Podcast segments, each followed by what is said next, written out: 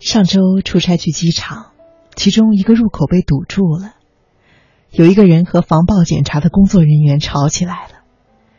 因为工作人员给他检查了两遍，正好呢他又赶时间，所以他非常的不爽，堵在门口大吵大闹，非要投诉。应他的要求，工作人员把领导叫来了，无论大家怎么解释。他坚持说，是工作人员知道他赶时间，故意为难他，才非要给他检持两遍的。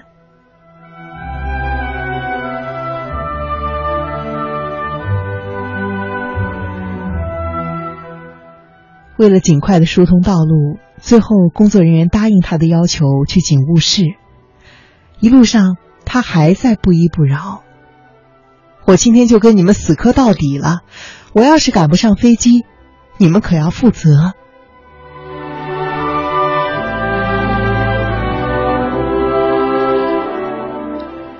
对于这样的人，我在心里默默的说：“真是闲得慌啊！赶时间还不赶快进去，还有空在这死磕啊！”我用我当天的午餐保证，如果他最后赶不上飞机，除了他自己，没有人会为他负责的。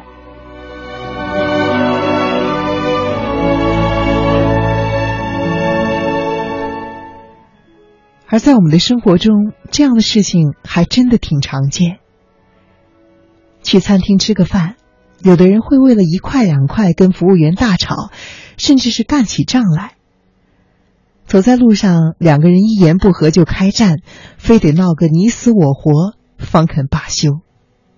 这样的人都有一个共性，爱较劲儿。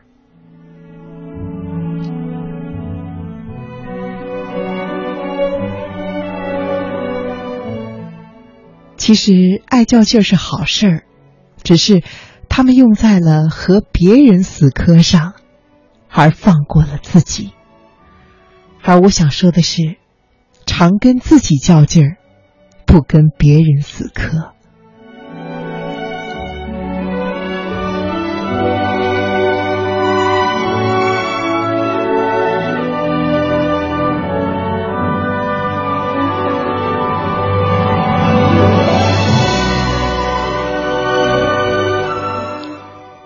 记得刚毕业进入公司实习的时候，有一个前辈非常热情的请我们几个实习生吃饭，还给我们讲了很多公司的内部消息，大吐苦水，感叹职场的险恶，还特别的号召我们要和他一起抗争到底，吓得我们几个职场菜鸟整日的忧心忡忡，害怕被划入任何一个阵营。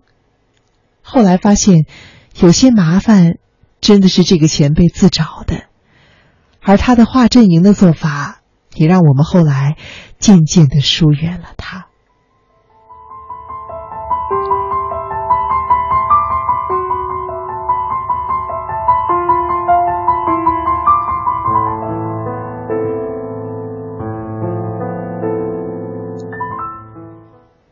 譬如某天食堂阿姨打饭菜的时候态度不好。他就因此跟对方吵了一架，事后愤恨难平，写了抗议书，号召大家集体抗议。响应的人自然是寥寥无几，毕竟大家都挺忙的。财务给他的报销不及时，他就觉得是财务在故意的刁难他，从此跟人杠上了，整天琢磨着要抓对方的小辫儿。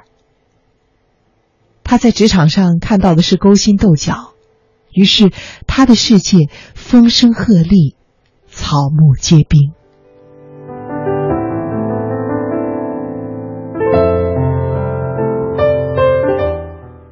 长期以来和外界的斗争让他身心俱疲，不仅工作能力原地踏步，人际关系也每况愈下。他只能够找我们这些新来的员工套近乎。试图获得一些支持，拉帮结派。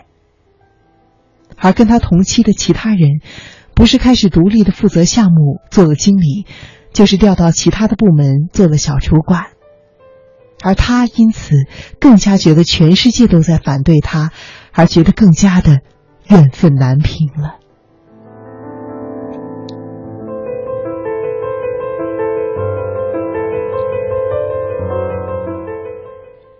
每一个人的时间和精力都是有限的。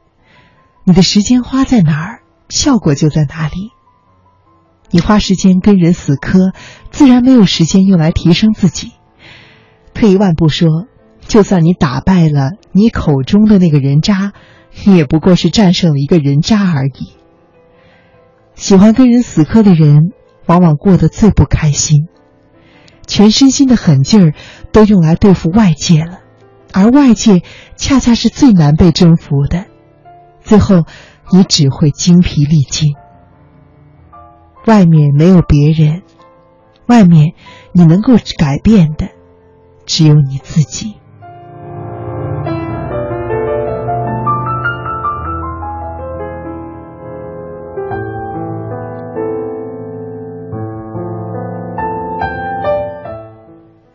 在这个世界上的我们，每个人或多或少都会受到一些伤害。尤其是在当前这个言论自由、网络空前发达的当今社会，一言不合就微博互掐、隔空打斗的事情更是屡见不鲜了。而真正的智者，从古往今来却都是一样的，面对着外界的纷扰，从来都是云淡风轻，因为他们知道生命可贵，绝不在他人的身上浪费半点时间。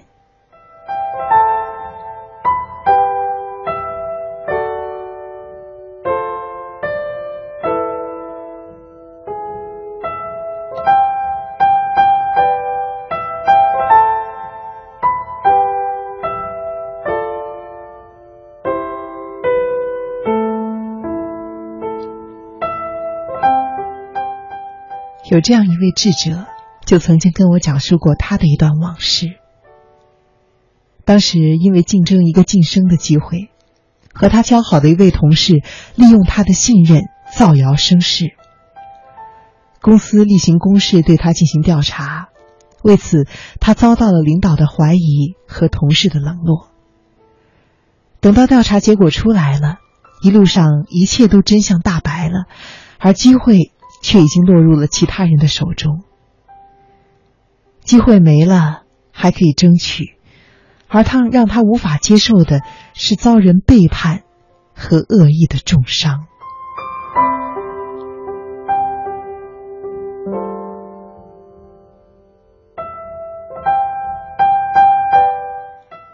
他说：“其实我有过机会找那个诬陷我的人麻烦的。”但是我发现我没时间。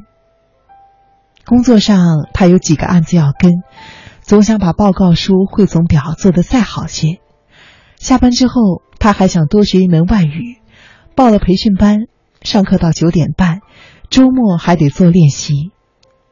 如他所说，他的时间都用来提高业务技能了，用来学习专业知识了，用来跟自己较劲儿了，哪来的空？和别人死磕呢？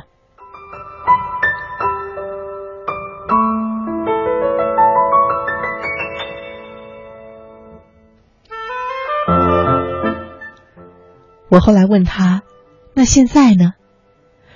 他笑笑说：“ 这些事情我已经全部忘记了。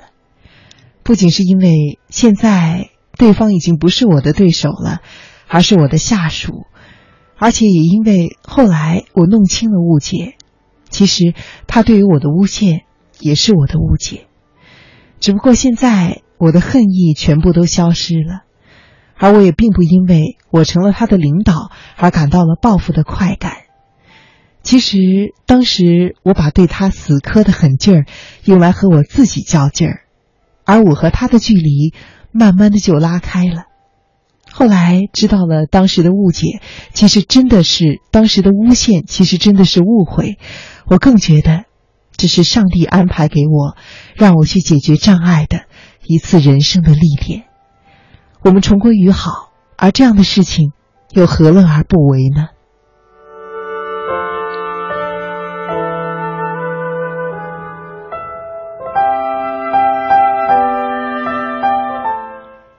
真正厉害的人都在和自己较劲儿。陈年骂周杰伦的时候，他并无回应，他在专心的筹备新专辑。如今他的专辑周杰伦的床边故事已经问世，而我们却早已忘了陈年是谁了。